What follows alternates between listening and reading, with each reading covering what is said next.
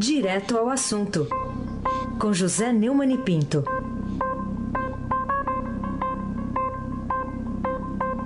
Neumani, bom dia. Bom dia, Raíssen Abac, o craque. Você se concentrou ontem e o Brasil ganhou, hein? Isso, é, foi por isso. Foi só por isso. É, só por isso. Não é um, se fosse supersticioso como o Carlito Rocha, aquele dirigente do Botafogo, sim, você sim. seria dispensado em todos os jogos do Brasil daqui para frente. Então, mais, poderia ser. Né? É. Bom dia, Carolina Ercolim, tintim por tintim. Bom dia. Bom dia, Almirante Nelson. E o seu pedalinho. Bom dia, Bárbara Guerra. Bom dia, Moacir Biasi. Bom dia, Clã Bonfim, Emanuel, de volta à companhia de Alice Isadora. Bom dia, ouvinte da Rádio Eldorado, 107,3 FM. Aí se abate o craque.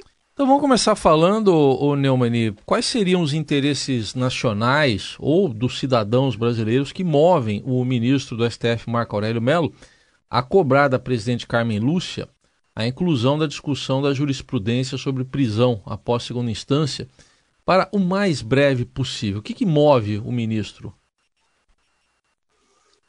Bem, o Marco Aurélio está dizendo que em 28 anos de sua permanência no Supremo Tribunal Federal, ele nunca viu uma manipulação da pauta é, como está fazendo o Carmen Lúcia. Em primeiro lugar, um desrespeito. Carmen Lúcia é presidente do Supremo e faz a pauta como achar que deve fazer. É aquele que espere a vez dele na presidência e aí ele fará a pauta. Em segundo lugar, que esse é, interesse não é um interesse nacional, não é um interesse da cidadania, não é um interesse sequer dos presidiários brasileiros, porque 40% dos presidiários brasileiros estão é, cumprindo pena, aliás, estão presos sem serem condenados, sem, sem terem pena a cumprir. 40%. O Marco Aurélio não está pensando neles, o Marco Aurélio está pensando nos advogados daqueles que se beneficiarão de uma mudança da jurisprudência. E a Carmen Lúcia usa a lógica, a, a, a jurisprudência. Havia uma época na ditadura em que se dizia que a, a Constituição é, ia ser vendida em banca, porque era um periódico, tanto que mudava né, no Brasil. É a mesma coisa agora, a jurisprudência do Supremo vai ser vendida em banca, porque a, a cada capricho dos julgamentos ou do Marco Aurélio uh, tem que mudar a jurisprudência. Né? Não é por aí. Eu, eu continuo achando que Rosa Weber, que tem sido o fiel da balança nessa história, tem razão. É preciso respeitar a jurisprudência e é preciso respeitar as prerrogativas da presidente do Supremo. Carolina Ercolim, tintim por tintim. Neumani, eu vou seguir a ordem, tá? Vou lá pro item 2. E depois eu vou voltar pro 1. Um. Faz aqui a inversão da pauta. Ó, a decisão do ministro do Supremo. O Ricardo... você tá querendo puxar meu tapete. Eu vou lá ver a música lá embaixo, às vezes esqueço de voltar. tá bom. Vambora, vambora. Uh, queria falar contigo sobre a decisão do Supremo, né, do ministro Ricardo Lewandowski, de proibir que o executivo venda o controle acionário de estatais sem autorização do Congresso, se é correta, né, ou apenas faz parte dessa nova moda do judiciário se intrometendo na gestão dos outros poderes, mesmo quando não lhe diz respeito. Carolina, é, eu até entendo aí o Raíssa, porque é o seguinte, você viu que a, a, nossa pauta hoje é só Supremo. Quer dizer, está havendo um golpe, o Supremo está dando um golpe, o Supremo está exercendo o poder é, que não lhe é concedido. Né? O Supremo é o supremo órgão da justiça. Ele julga as querelas entre os poderes e, e, e que garantir os direitos dos cidadãos. Que direito do cidadão o Lewandowski defende, da mesma forma que o Marco Aurélio em relação à prisão após a segunda instância, é, é, é, subordinando a possível venda de, de estatais, o controle acionário delas, ao Congresso Nacional, tirando esse poder do Executivo, que é óbvio, o presidente da República é eleito, o Lewandowski não. O Lewandowski é nomeado por presidente da República eleito. O Supremo todo é nomeado por, é, por decisão do, do, presidente da República, que foi eleito, e depois de passar pela, é, sabatina no Senado e os senadores também são eleitos. É, então, é, realmente eu fico estupefato porque eu não concordo com os, os, que dizem que os ministros supremos não têm legitimidade porque não são eleitos, mas eles estão realmente se comportando de forma a exigir essa cobrança da sociedade, porque eles estão exercendo o poder executivo, o legislativo e o judiciário ao mesmo tempo. Raíssen Abac, o craque. Vamos lá, Neumann, o que, que você tem a dizer sobre a revelação de que o patrimônio amealhado ao longo da vida pelo casal Lula e Marisa da Silva tem ultrapassado os 12 milhões de reais. Essa notícia, Raíssa, está na coluna do Estadão de hoje, da Andresa Matais. É, ela publicou que os advogados do Lula fizeram uma retificação do patrimônio dele, de Dona Marisa, no processo de inventário dela. Em 19 de junho, eles acrescentaram três aplicações financeiras e isso elevou o total do patrimônio do casal para 12 milhões e 300 mil reais. Num fundo imobiliário do Banco do Brasil, os advogados informaram que o casal detinha 500 mil cópias, cotas, o equivalente a 62 milhões de reais. Após um questionamento da coluna, a assessoria disse que se tratava de um erro de digitação. O valor seria 62 mil, referente a 500 cotas. Pela lei, metade do patrimônio vai ser herdado por Lula, o restante será dividido entre os filhos.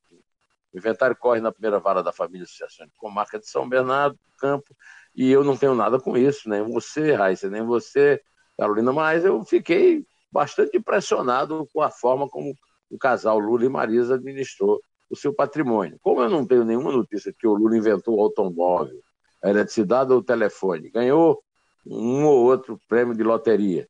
É, e como eu passei a vida inteira, assim, por exemplo, no começo da, do, do, do, nosso convívio, digamos assim, que ele nega, né, eu ganhava mais do que ele. Depois ele foi presidente da República, passou não apenas a ganhar muito mais do que eu, como também a não precisar gastar.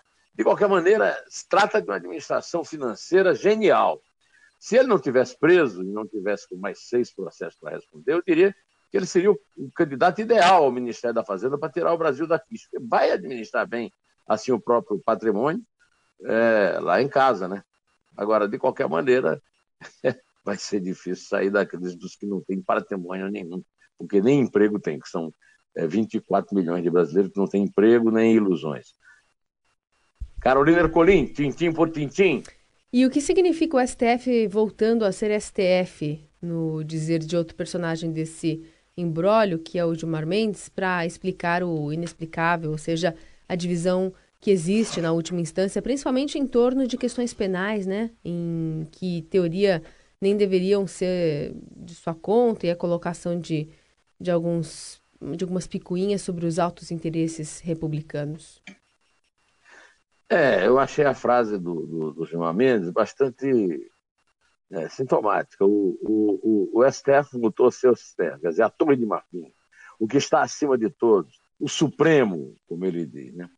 De fato, é, o, o STF nunca deixou de, de ser o que sempre foi. A questão toda é que Hoje, é, tá, inclusive ontem eu publiquei um artigo no Estadão falando que o, que o STF era uma, uma hidra de lerna de 11 cabeças, de serpente e duas faces. E também o, o meu amigo Joaquim Falcão, que é o grande especialista nosso, escreveu um artigo no Globo chamado é, é, A Segunda Turma é o Supremo, dizendo o que eu concordo, que na democracia a necessária diversidade de interpretações jurídicas se confronta, é votada e equacionada no plenário. Aqui não. Substituiu-se a diversidade dos votos pela manipulação dos recursos temporários. A quem interessa esse sistema de eternidade temporária do Supremo? Ele torna o país inseguro, nestas eleições torna tudo incerto, a economia também, os investimentos, os juros, o câmbio, a inflação, a cidadania, a urna, o país. Então, é, eu assuma essas palavras do Joaquim Falcão. Se eu tivesse talento, eu as teria escrito, se eu tivesse o conhecimento que ele tem, para dizer o seguinte: há uma tomada de poder pelo trio Parada Dura. É, Gilmar, Lewandowski e Toffoli. Esta é a verdade. Não tem nada a ver de Supremo voltando a ser Supremo Raíssen Abac, o craque. Ainda falando do Supremo, então, o que, que levou o outro ministro, Edson Fachin, a tentar negar o que é óbvio, né, que são já as suas repetidas derrotas nos embates lá da segunda turma contra Gilmar, Lewandowski, Toffoli, e principalmente no que diz respeito às tentativas do trio de criar obstáculos ao combate aí à corrupção empreendido lá por operações como a Lava Jato, Neumann. É, o, o, Ontem foi o dia, depois de mais uma derrota, o Edson Fachin encarnar o conselheiro Cássio para pôr panos quentes lá na guerra do Supremo. Então ele disse que juiz não tem lado, juiz não tem lado. É verdade, é, isso é, é Cassiano, isso é óbvio. O juiz não tem lado, o juiz julga é, o, uma questão que normalmente tem dois ou mais lados. Né? É o caso específico da turma. O que acontece é que está havendo um, uma tomada de poder, como denunciou Joaquim Falcão, é, do Supremo pela segunda turma. Ao contrário do que quer parecer o Marco Aurélio Melo, que eu comento no meu artigo no Estadão, né, é, não há uma, digamos assim, uma atitude tirânica da, da Carmen Lúcia. Ao contrário, há um jogo combinado entre os três que eu citei aqui, o Lewandowski, o, o Toffolo e o Gilmar. Às vezes dele participa o decano Celso de Mello, que também é da segunda turma e sempre nesse lado também o Marco Aurélio Mello. Essa gente fica fazendo o jogo dos advogados, dos grandes escritórios que ganham fortunas para conseguir habeas corpus no Supremo. Se realmente o Supremo fosse o plenário, como deveria ser, é, não resolvia o problema fundamental, que é o seguinte: o acesso do cidadão comum ao Supremo. Ah, não é só o pobre, o desempregado, o assalariado que não tem acesso ao Supremo. Nem a classe média tem acesso ao Supremo. Eu não tenho acesso ao Supremo. Ai, você não tem acesso ao Supremo. Você que está me ouvindo não tem acesso ao Supremo. Só tem acesso ao Supremo quem tem patrimônio para pagar um advogado rico, granfino, de toga de luxo que possa ir a Brasília. E essa é a questão que está em discussão, não é que está voltando a ser o Supremo ou que o juiz não tem lado. É, Carolina Ercolim, tintim por tintim.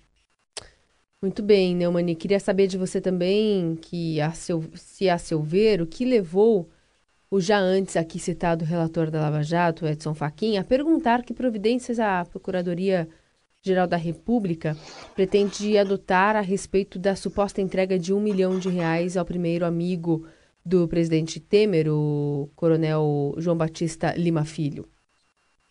Esse repasse, Carolina, ele foi narrado no termo complementar de uma delação premiada de Floresvaldo Caetano de Oliveira, um dos delatores da JF. Né? A JF, os delatores são os donos, o Joésia e o Wesley Batista, e alguns executivos, entre os quais esse aí. Né?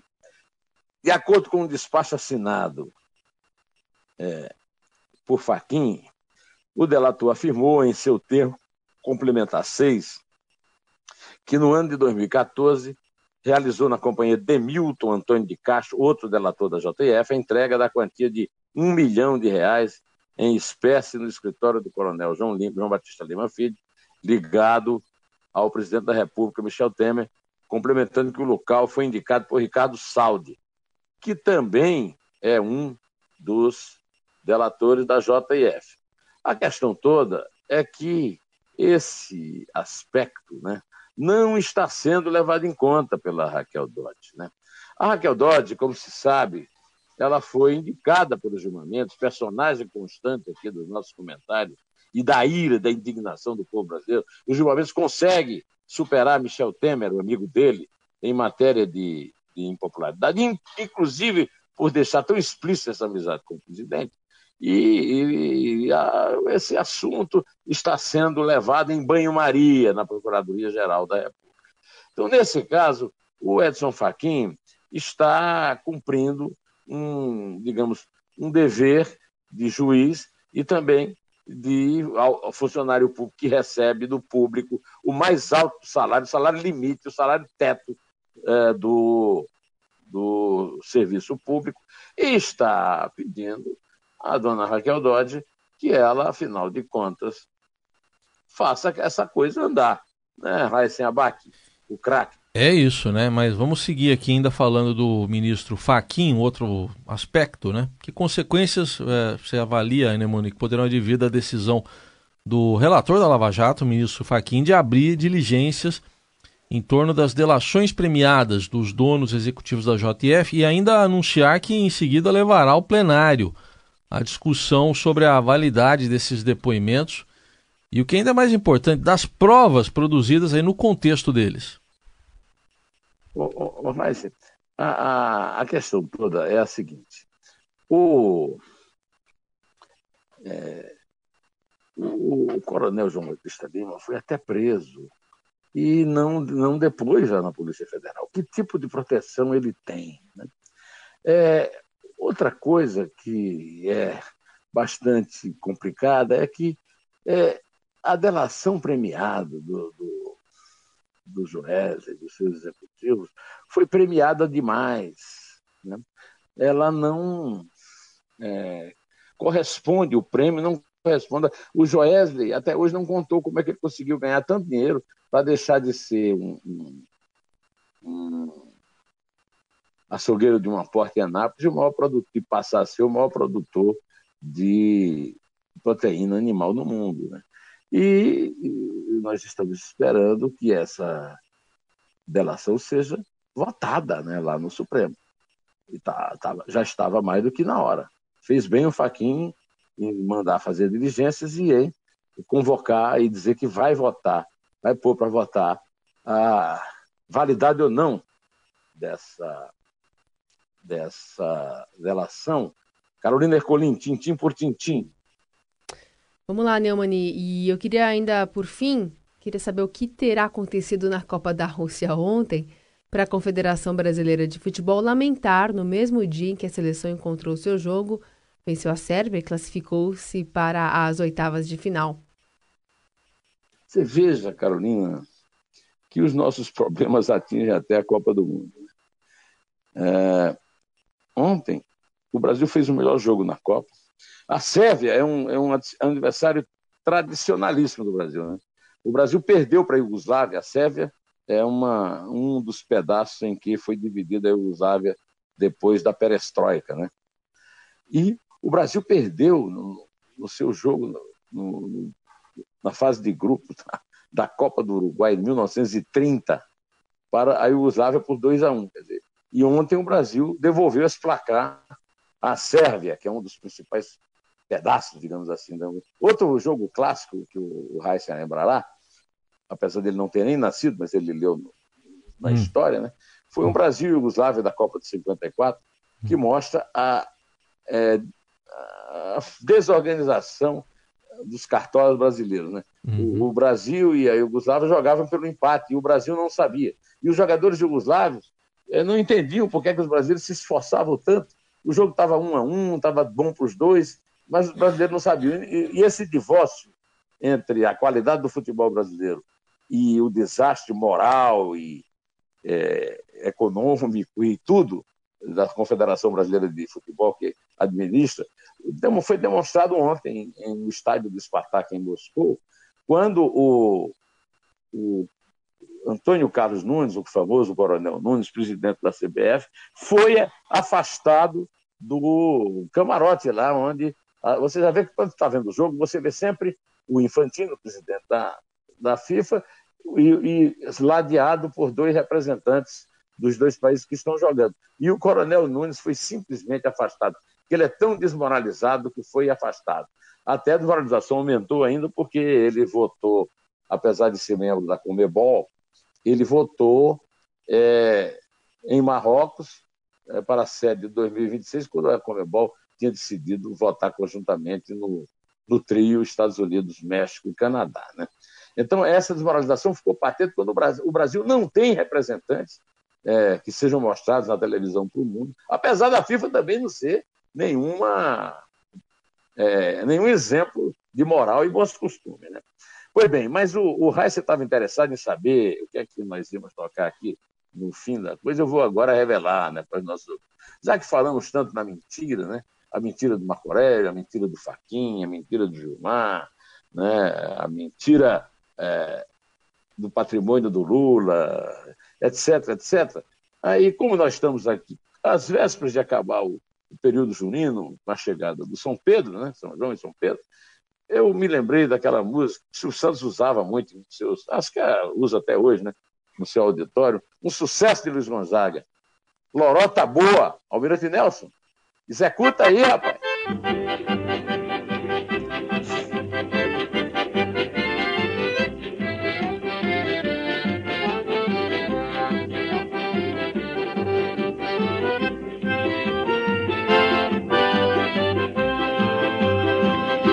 Uma carreira. Num caba que mexeu com a maroquinha Começou na Mata Grande e acabou na Lagoinha.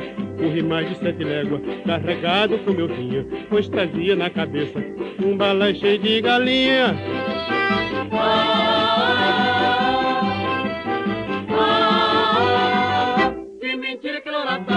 Que mentira que lorota boa. Que mentira que lorota boa. Que mentira que lorota boa. Certa noite muito escura, tirei de É, brincadeira. ontem foram três gols, né? Isso. Então vamos comemorar. Não, foram só dois gols. Ah, foi- você pensei que estava falando da. Coreia, do, do, do- do México com a Suécia, da Alemanha com a. Dá pra somar Não, a tudo. Alemanha também foram só dois gols. É, né? Você gostou tanto assim da desclassificação da Alemanha? Não, não gostei. Sinceramente, não. Não, é? Não, Ah, pois não eu achei ótimo. Eu não. Aquela arrogância alemã. Eu, eu não vamos lá, gostei, então, vamos não. começar de três. Digamos que a Alemanha perdeu de três da Coreia, foi só de dois, mas vamos. Sabe que teve derrota. gente falando que a Alemanha tava de verde ontem, né? É, tava de verde você torceu pela Alemanha. Não, eu Claro, respondi é, dizendo que devia jogar de preto e branco pra ver se o juiz dava uma colaborada, né? É, é. O apito amigo, né? Eu escrevi um artigo sobre o apito amigo, no, que está no, no- no nosso. é, no nosso blog, o blog, o blog do Neumann no, no portal do Estadão, se chama O Lado Volúvel da Bola. Vamos ver. Conta, Carolina, que já tem lorota demais aqui, Carolina. Melhor contar. É três. É dois. É um. Em pé! que morreu